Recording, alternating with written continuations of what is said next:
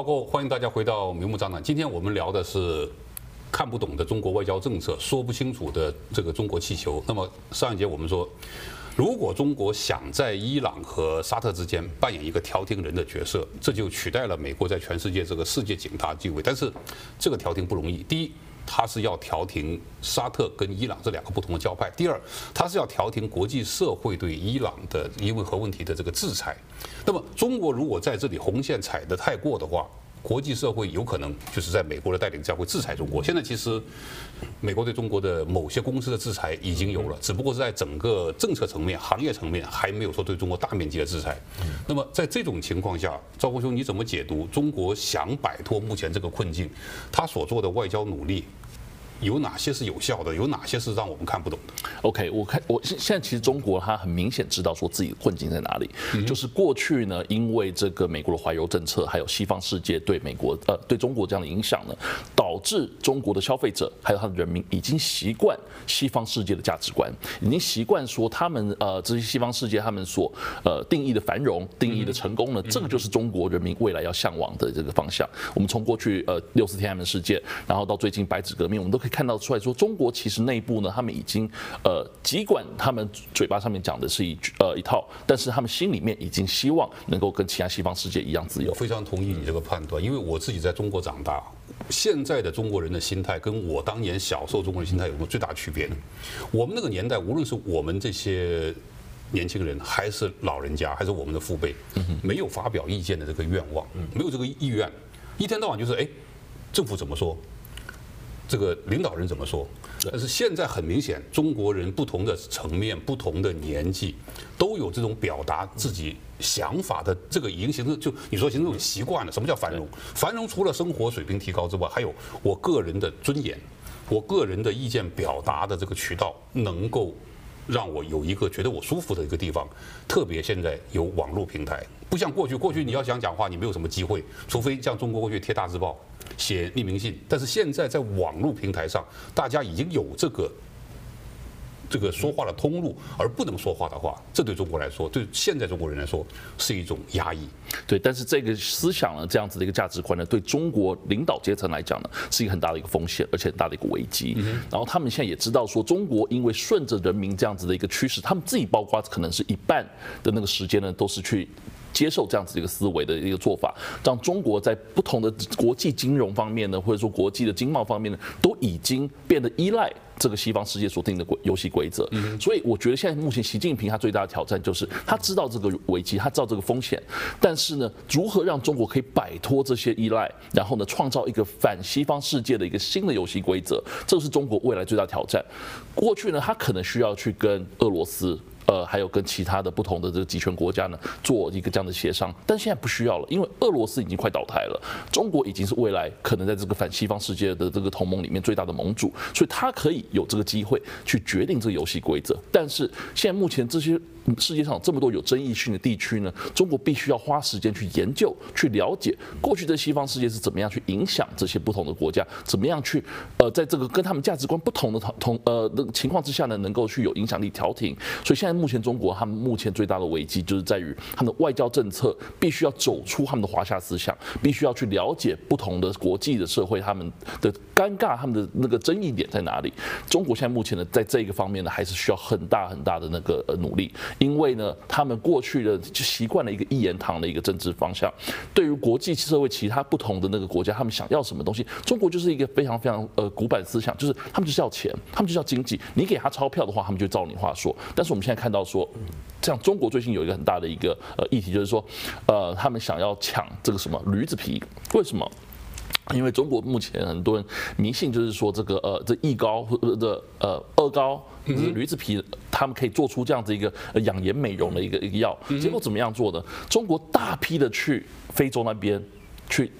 那个呃采购他们那边的驴子皮。我们要知道，全世界驴子三分之二是来自于非洲，因为非洲那些为什么他们要驴子呢？因为对他们来讲，他们那边没有钱买机器，没有买呃农耕的那个那个呃机械，所以呢驴子非常重要。能力、交通能力都是在一个原始的阶段，所以驴子是他们最重要的一个。最重要，驴子可以帮他们呃呃顾他们的温饱，同时也可以担任这个救护车，所以驴子在非洲是非常重要的。但是驴子呢，大部分在非洲呢是由那些基层的人民所拥有的。他们有一只驴子，可能呢，即使他们贫户，也可以让几户人家呢同时用一条驴子，然后去做不同的耕作。重要资产。对，所以现在中国在那边大量采购，中国觉得说我钞票给你。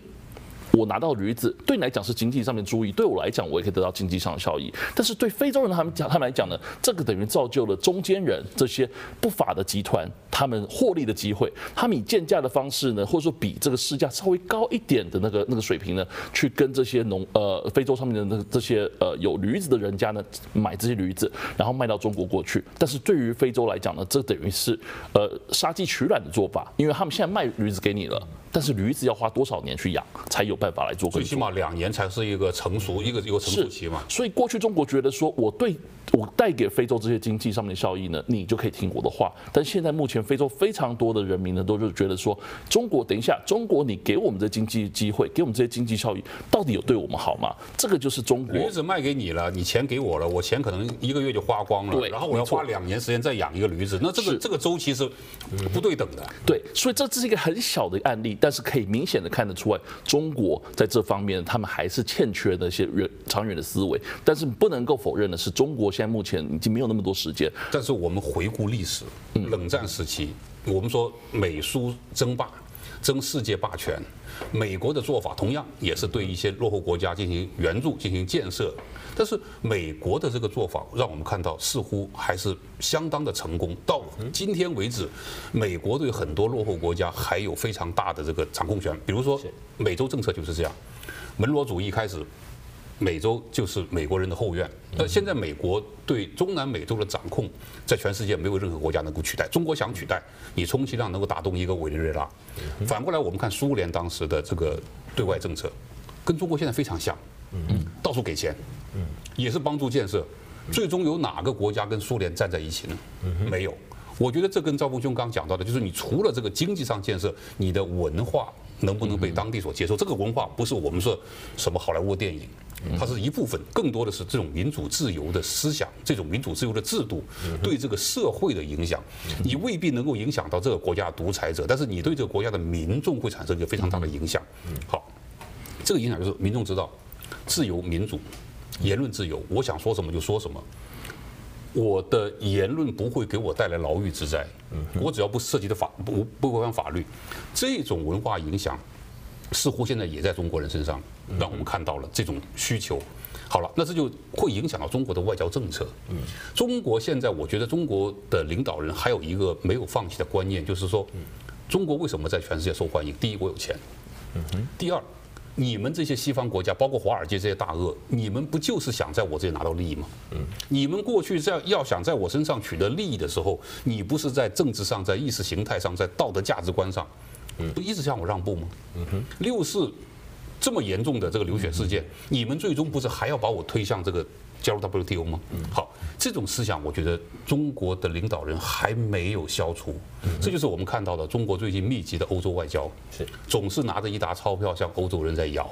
明勇兄怎么看这种理念，让中国的外交政策看不懂，是不是也起到一个影响？当然，我们知道中国现在面对西方世界的围堵呢，必须想办法突破，而中国最有力的武器呢，当然第一就是中国的市场。嗯哼。第二，中欧全面投资协议到现在，中国还说要要要拿出来啊。第二个实力就是在中国的基建能力。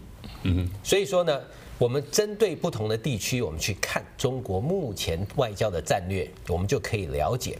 譬如说，在欧洲这个市场，在疫情之后，欧盟的国家都需要经济的复苏，所以呢，每一个国家都希望能够突破这个围篱。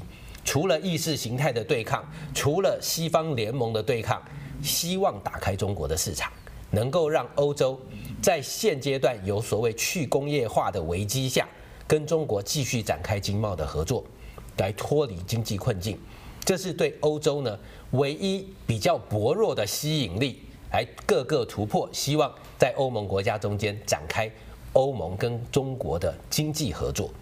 但其他地区不一样，我们看 RCEP 在这两年开始在成型之后，东南亚的国家对中国经济的依赖程度相对的提高，而对美国呢，如果说今天美国想要介入东南亚国家的经贸合作的话，目前来讲可能是不容易，因为中国现在已经是他们最大的贸易伙伴。那菲律宾算不算是一个突破口？当然，因为你把四个军事基地开放给美国的话，你很明显。北边针对的是台湾，南边针对的是南海。但是我们也知道，菲律宾是一个摇摆国家，它是最起码他对中国态度不敢强硬，是因为他在两国之间希望得到最大利益。嗯，也就是说，相对来讲，他不是那么对抗中国，是全面的、绝对的对抗，也只是在军事基地上面开放给美国之后，试图接受美国的资源，能够有更多的经济资源。或者是有更多的中国的经济合作，但是中国的经济合作在杜特尔特年代，杜特尔特他自己说了，是你答应我的援助，其实都没有到位啊。是，这也就是说，他在这两个美中大国之间的摇摆。让他没有办法很确实的获得另某一方的绝对支持，但是我们相对来讲，整个 RCEP 这个经济圈里面对中国的依赖程度已经相对的非常大。有几个国家我觉得非常大的，比如说柬埔寨啊、辽国啊这些是呃缅甸啊，这些依赖非常大。那么其实 RCEP 里面有两个最重要的国家，嗯，菲律宾、印尼是。这两个国家对整个东南亚的东盟和中国之间的合作将会起到一个非常大的作用，而美国也是在这两个这两个国家下手对中国展开这个对抗。是。那么，其实东南亚国家还好办的地方就是它跟中国的经济依赖程度比较高，美国可以花时间。但是中国现在最急于的并不在东南亚，是而在欧洲。没错。我们看王毅这次访问，嗯，王毅这次访问有个非常重要的一个看点。他先访问了法国，然后再访问了好像是他意大利，意大利，然后还要去这个慕尼黑安全会议，是最终访问莫斯科。是王毅访问莫斯科，我们过去讲过，如果他访问莫斯科的话，基本上说明习近平会访问莫斯科。嗯，那如果在俄乌战争问题上，中国跟俄罗斯继续站在一起的话，嗯。这等于是中国选择了跟欧洲对抗，是因为欧洲对抗俄罗斯，不是说欧洲跟俄罗斯的经济关系如何，或者是意识形态如何，你主要是你对我的国家安全会有严重的威胁。是，中国这个时候，既王毅要访问这个意大利，访问这个法国，嗯，还有一个最奇怪的访问就是中国的新疆自治区的主席，是，据说访问英国，访问法国，访问这个布鲁塞尔，嗯，后来被取消了。是，那我们要问的是。中国如何解决跟欧盟之间的冲突？是这个冲突最重要是什么？就是新疆问题嘛。欧盟跟新疆问，呃，欧盟就是因为新疆问题跟中国发生了冲突，然后欧盟的几个议员，欧洲议会的几个议员被中国制裁，然后欧盟反过来制裁中国，反正制裁制裁去，双方关系就把那个欧中投资协议扔在一边去了。是的。那如果说王毅想把这个欧洲投资协议，呃，欧洲呃欧中的全面投资协议重新捡起来，嗯，那你必须解决。俄乌战争，中国选哪边站的问题啊？是，如果你想把新疆问题解决了，你最起码要改变新疆的一些政策，然后让欧洲议会的议员能够不受限制的到新疆去访问。但是你派一个新疆自治区的主席到英国，然后英国政府的回答很有意思，说：第一，我们高层官员不会接见他；第二，我们第一层官员接见他，为了什么呢？为的是向他表达我们对新疆问题的深恶痛绝。嗯哼，那这在外交上是不是一种自取其辱的一个一个选择？是。其实我们看到习近平现阶段呢，在对外的政策上面呢，似乎有些摇摆不定，看不懂吗？我们说的是。是。但最重要的，其实呢，我相信他也在试探西方世界，尤其是欧盟。针对中国的人权问题，尤其是新疆的这个问题，我让你赚钱，你的这个问题像以前一样，不要再提了。是，但是呢，这样子释放出去的讯号，是不是会得到正面的回应，还是得到西方世界更强大的围堵跟对抗？这就是习近平在观察的重点。而最后访问俄罗斯呢，事实上，这个对欧盟的国家有多大的影响呢？其实我相信，俄乌战争至今呢，已经成功的拖垮了俄罗斯。尤其是在军事上，你觉得对于你觉得他已经垮了？至少除了核武器的威胁之外，在传统武力上面，北约已经很明显的占据了优势。嗯哼。那么未来在欧洲的这个部分，在军事威胁上面，俄罗斯势必如果没有中国的直接介入，在军事上对欧洲的威胁已经大幅的缩减了，这是很明显的。那么这个时候，其实欧洲最在乎的是怎么样复苏经济。嗯哼，如果没有传统军事的威胁，那么对欧盟来讲，经济的复苏和未来对北约军费的增加，这是自然而然必然发生的。那么也就是一个正面的影响，北约的实力越强，欧盟的经济越好，那么对俄罗斯军事威胁就越不在乎。那你怎么看？现在欧洲已经取代中国成为第一大贸易国，这这显示了美国跟欧洲之间的未来的贸易会有新的发展吗？当然，因为我们讲到在疫情之后。美国在重组供应链的这个部分呢，让欧洲面对了一个所谓去工业化的这个部分。嗯，事实上，在欧洲先进的科技，尤其是在汽车工业的这个发展，很明显的，欧洲汽车厂已经到美国来设厂。那么这个部分呢，其实未来对欧洲的经济发展是会有绝对的影响。这也是为了摆脱对中国的依赖吗？当然，但是呢，对欧洲来讲，这个转型的期间。它势必在汽车工业的 GDP 的这个部分有大幅的损失，就像南韩的三星一样，它的损失可能是超过一半以上的 GDP 都会被这个工业的转移来影响，至少三年五年你没有办法恢复。那么欧洲能不能承受这样子的打击？还是欧洲要继续维持中国市场的供应和中国的制造？让欧洲能够继续在这些传统工业上面从中国获得利益。其实中国的国产汽车早晚会把欧洲的在中国的合作的汽车厂给挤走，这是早晚的事情。是，但是现阶段因为疫情复苏是眼前必然要解决的问题，所以欧洲不能等。嗯，那么在这个条件下，就造成了中国现在王毅访问欧洲，希望能够各个突破的一个契机。但是我们是不是可以这样理解？无论是拜登想跟中国，拜登的政府想跟中国沟通见面，还是欧洲总是若即若离的想跟中国保持这种外交的沟通，其实西方国家是不是现在形成了一个他们固定的一个想法，就是我要你的经济，我要你的这个市场，但是你在这些问题上必须向我让步。这个问题是什么问题呢？意识形态问题、政治体制问题、民主问题。最近。美国国会两党两院提出了一个中国西藏的什么什么法案，是很明显，美国在除了台独问题之外，现在中华民国跟美国的这个外交关系比中华人民共和国跟美国外交还要密切。是再来一个西藏问题的话，那么。东边有台独，西边有藏独，你觉得这中国是不是在外交上更加会陷入困境？呃，其实刚才我听完刚才那个呃明恒兄讲的啊，就是其实我觉得说，呃，在过去在十年前呢，或许我会同意这样的看法，就是好像觉得说这整个中美关系呢是在一个灰色地带。嗯。但是现在很明显，我们已经步入了，不能够讲说会不会有新冷战时期，已经新冷战时期已经到来了，已经基本上已经到了成熟的阶段。什么意思呢？西方世界很明显。在摆明的就是要跟中国划清关系。嗯，中国呢，一方面呢不希望在外表上面呢跟西方世界有，呃，这个这个呃分庭抗礼的状况，但是呢，他们已经很明显已经在为这个方面做准备，所以呢，两边已经是个敌对状态。欧盟他们现在急的就是说，我们要回去到冷战时期时期的模式呢，就是说，我们那时候也是没有。中国的市也没有中国的劳动力，也是没有俄罗斯的资源，没有中国的市场，是，所以呢，必须要怎么样呢？必须要重回到其他的那个未开发国家，非洲、东协，还有这个呃南美洲。嗯，那未来的转向呢，必须要让这个冷战能够继续维持下去，能够让这个西方世界跟中国为首的这样子反西方世界的阵营互相能够分庭抗礼的话呢，必须要开拓更多的战场。也就是为什么这些大国，印度。或者说，呃，巴西这些现在还有东西的印尼跟菲律宾，这些变成是欧洲跟美国同盟，他们必须要争取的一些对象。西藏跟这个呃中国的关系，我们知道说很早以前呢，这个算是中国已经面临一个很大的舆论上压力，就是我们知道说非常多的欧美的那个呃呃倡议者，他们都非常力挺西藏，他们有他们自己独特的文化，有自己独特的这个历史。在过去呢，这个我们知道是吐蕃王国，他们一直都是一个独立自主的一个方式存在。那对于西方西方人来讲，他们看得懂这样子的关系，就是西藏被中国入侵，然后呢被迫签了协议，把他们的主权让给了中国共产党。那这个对他们来讲是能够很能够接受、很能够了解的。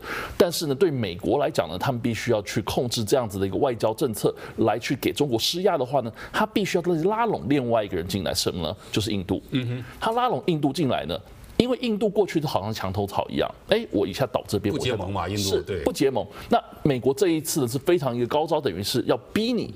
来在这方面呢，必须要选边站的，因为一方面印度我们知道说他们对西藏是非常支持的，不管是民间也好，还是他们的呃基层的这个政政要也好，都对那边非常非常的力挺，这也是他们拿来对抗中国的一个一个。所以这个法案会推动藏独运动再次兴起，藏独运动再次兴起就反过来逼迫印度。是法案会不会通过我们不知道，但是这个会造成非常大舆论舆论的那个那个呃机会，而且让很多的 NGO 很多的非营利组织呢会。为之鼓舞，然后呢，努力的去炒作这个议题，对印度来讲呢，会变得说非常大的压力。未来印度很可能就是欧美他们必须争取的新的世界。跟前二十年相比，我的印象，藏独运动已经其实平缓了很多了。是这个法案，这个正如赵峰兄刚说的，通不通得过一回事，通过之后拜登签不签一回事。但是这个讨论的过程，又把藏独问题又放在了全世界的这个媒体的焦点上面。那么这样一定会推动到。这个西藏问题再次兴起，那这样的话，我非常赞成你刚刚说的，冷战不是会到来，已经到来了。但是见我们现在看，现在如果我们把它定义为冷战的话，跟之前那个冷战它的区别在哪里呢？区别就是当时的以这个苏联为首的社会主义的这个阵营，他们相当的集中，在东欧。有一些分散的在亚洲，比如说中国，比如说北朝鲜。但是今天如果冷战发生的话，我们可以基本上可以觉得中国跟中国站在一起的就是中国、俄罗斯、伊朗、北朝鲜。委内瑞拉有可能，但是我觉得我我不把它看成一个盟国。分散的在世界各地，而美国的盟国呢，整个欧盟比过去的。北约更加强大，那所以在这种情况下，中国似乎只有两个选择：一个选择对抗下去，一个选择缓和对抗，让中国和西方国家的关系，特别是经贸关系能够恢复。但是我们是不是可以做出这样的判断？西方国家现在已经铁了心，你在这个意识形态上，在政治体制上不做任何改进的话，我过去跟你的经贸合作。也不会像恢复到当年那个状态。在这一点，如果中国认知到这一点的话，那么中国的外交政策就必须改变。是，怎么看在中国的外交政策有可能发生什么改变？是我们知道，过去西方世界对中国的期待是希望经济改善之后，能够把民主自由的思想也输入中国，制度也要改变。而中国现在也了解了这个方式，它其实在疫情之后呢，也是认定了西方世界必须先要有经济复苏，之后才会来谈意识形态。所以说，现阶段当然美国会提出所谓的藏藏独问题，或者是未来的新疆问题，来围堵中国在对外发发展的这个脚步。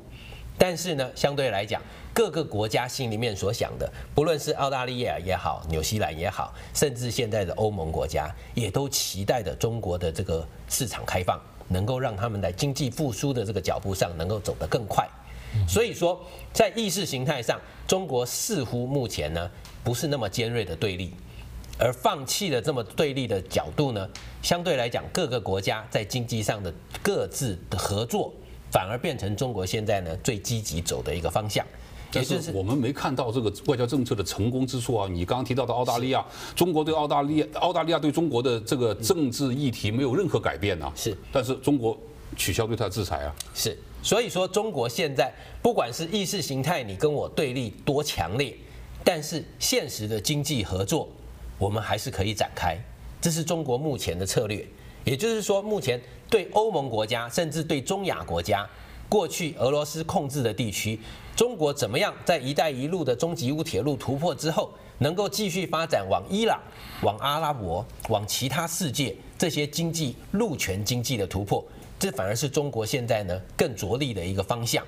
那至于说在新疆的问题上，还是在西藏的问题上面的这个对抗呢，就变成是各地区的区域冲突。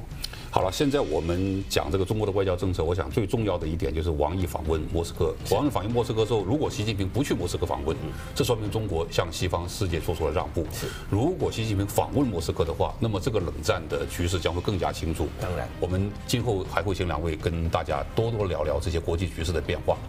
今天我们非常感谢两位来宾给我们提供这么好的意见，批判时事，解读新闻。我是张秀杰，下个礼拜同样时间我们再见。Thank you.